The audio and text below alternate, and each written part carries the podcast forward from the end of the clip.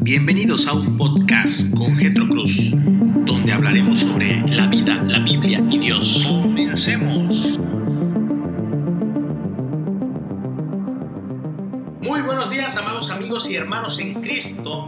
Hoy jueves 28 de mayo quiero darte una gran noticia. A partir del día de hoy, sí, del día de hoy, estaremos ya en diferentes plataformas donde nos podrás encontrar sin la necesidad de descargarnos. Primeramente nos puedes encontrar en Spotify, nos puedes encontrar también en la plataforma de Apple, en podcast, y también nos puedes encontrar en Amazon y también nos puedes encontrar en la nube de iTrick. Bueno, quiero iniciar también agradeciendo a cada uno de los hermanos y hermanas que han podido compartir este podcast a lo largo del país y diferentes estados. El día de hoy continuamos con la serie referente al matrimonio. El tema de hoy le titulo Siendo una sola carne. Génesis capítulo 2 versículo 24 describe lo que el matrimonio es en toda su plenitud. Por esto dejará el hombre a su padre y a su madre y se unirá a su mujer. Los dos serán una sola carne. La unión matrimonial implica dejar padre y madre para crear una nueva unidad familiar. Es necesario dejar en un sentido físico y dejar en un sentido emocional. Es necesario cortar el cordón umbilical para que la nueva pareja pueda caminar por sí sola. Pero recordemos que dejar no significa dejar de honrar, de cuidar, de amar, porque el honrarás a tu padre y a tu madre no tiene fecha de caducidad.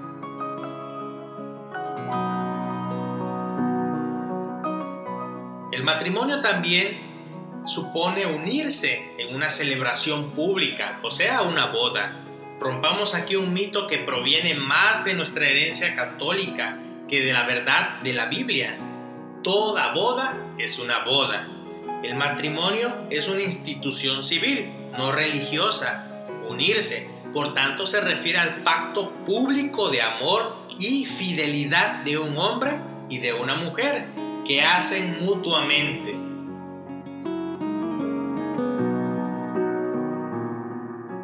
El tercer aspecto del matrimonio que encontramos en Génesis capítulo 2 versículo 24 es el ser una sola carne. Esta expresión se refiere por supuesto a la unión física, aunque no de forma exclusiva en la unión sexual. El matrimonio son uno, Aquí es importante resaltar que al contrario que en las matemáticas, el orden de los factores sí altera el producto. El orden establecido por Dios es este, dejar, unirse y ser uno. Ahora hablemos del creador de la sexualidad. La sexualidad no es algo de lo que nos debamos avergonzar porque Dios creó la sexualidad y lo podemos encontrar en Génesis. Y todo lo que Dios creó, Dios vio que era bueno. La sexualidad es parte de su perfecta creación y presenta el nivel más íntimo de comunicación e intimidad dentro del matrimonio. Veamos la sexualidad instituida por Dios como eso, comunicación matrimonial. En el Antiguo Testamento, cuando la palabra de Dios se refiere a la intimidad en el matrimonio, usa el verbo hebreo yada, que significa conocer. En las relaciones fuera del matrimonio se expresa simplemente como el acto físico de acostarse.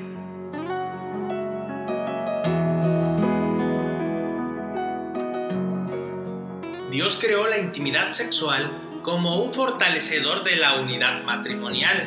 Él creó la unión íntima como el medio para permitir a los hombres llenar la tierra y sojuzgarla. Dios creó el placer sexual entre el esposo y la esposa para reflejar el deleite que el Señor encuentra en su amada, la iglesia, y el deleite que nosotros encontramos en nuestro amado Señor y Dios. Así como Ruth buscaba poder hablar con vos para traerle su súplica, nosotros hemos de buscar a nuestro Redentor con pasión así como vos se esmeró por redimir a Ruth lo antes posible, nuestro Salvador se esforzó por salvar a su esposa y la compró, compró su rescate porque la amaba. Ahora, aclaremos, somos diferentes por diseño. El diseño de Dios es quebrantado cuando la sexualidad se vive fuera del marco del pacto matrimonial. El matrimonio es el contexto diseñado por Dios para la intimidad sexual y fuera del matrimonio la sexualidad se describe como pecado. Pero debemos de reconocer que aun cuando la sexualidad se vive dentro del orden creado por Dios, no está exenta de dificultades, porque hombres y mujeres la entendemos de forma muy distinta y unos y otros la vivimos bajo el impacto del pecado en nuestros corazones.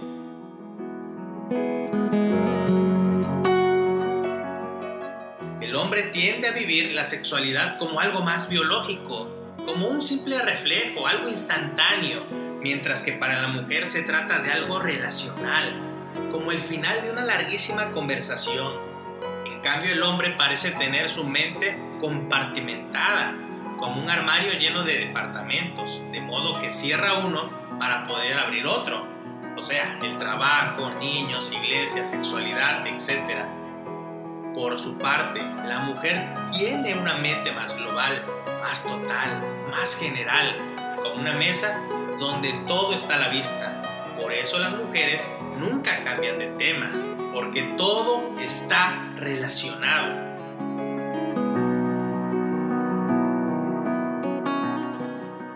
Poder comprender estas diferencias sirve para intentar ver la sexualidad como nuestro cónyuge la ve, así entender sus flaquezas, necesidades y temores. Se trata de un área muy sensible de la vida privada, en la cual es muy fácil herir con egoísmo e incomprensión, y a su vez un área a través de la cual podemos fortalecer en gran manera a la unión matrimonial si reina una actitud de respeto, servicio, honor, aceptación y ternura. Con esto quiero hablar sobre una sola carne en verdad.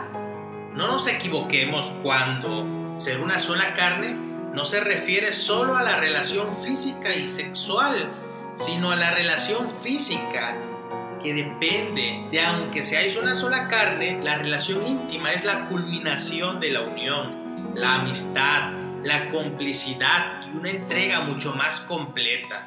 Los hombres tendemos a entender la sexualidad como un termostato de automóvil.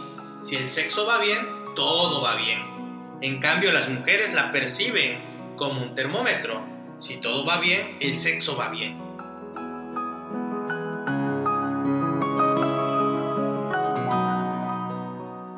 Aquí casi me siento tentado a darle la razón a ellas aunque ambos aspectos tienen su razón de ser. Si la unión entre el esposo y la esposa se deteriora, evidentemente esas dificultades se van a ver reflejadas en la comunicación, pero sobre todo en la intimidad sexual, la cual es la parte más delicada de la comunicación.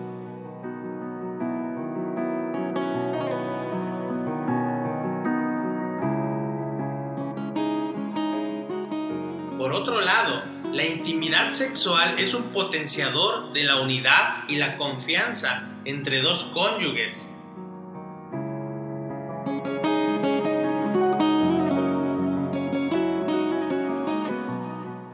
Tampoco nos equivoquemos al pensar que ser una sola carne es lo mismo que el matrimonio. Todo matrimonio es completado en la intimidad sexual, pero para que haya un matrimonio debe haber el dejar, el unirse y el ser una sola carne. Convivir en pareja no es sinónimo de matrimonio. Así nos los da a entender el Señor Jesús cuando dice a la mujer samaritana que cinco maridos has tenido y el que ahora tienes no es tu marido.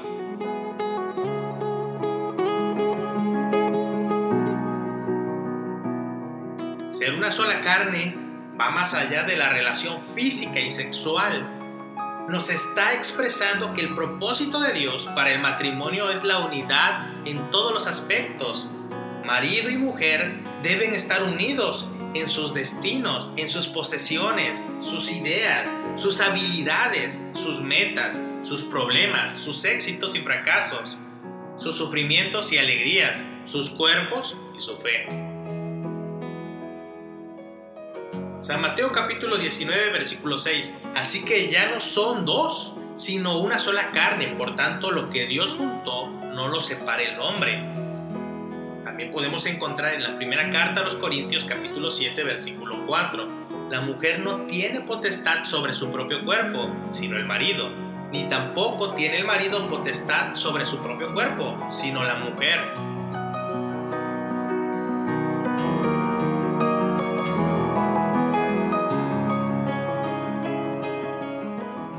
Puesto que son uno, ni uno ni otro pueden hacer ahora consigo lo que ellos quieran consigo mismos. El esposo y la esposa ya no pueden hacer lo que se les antoje con su tiempo, con su dinero, con su cuerpo, con su mente o con su estómago, porque ya no son dos, sino ahora son solo uno. Son de su cónyuge, son el regalo de Dios que mutuamente ha encontrado entre usted y su cónyuge, así como Dios regaló Eva a Adán y viceversa, qué tremendo pensamiento es esto. Ya no soy mío, sino soy de mi amada, lo cual menciona Cantares capítulo 6, versículo 3.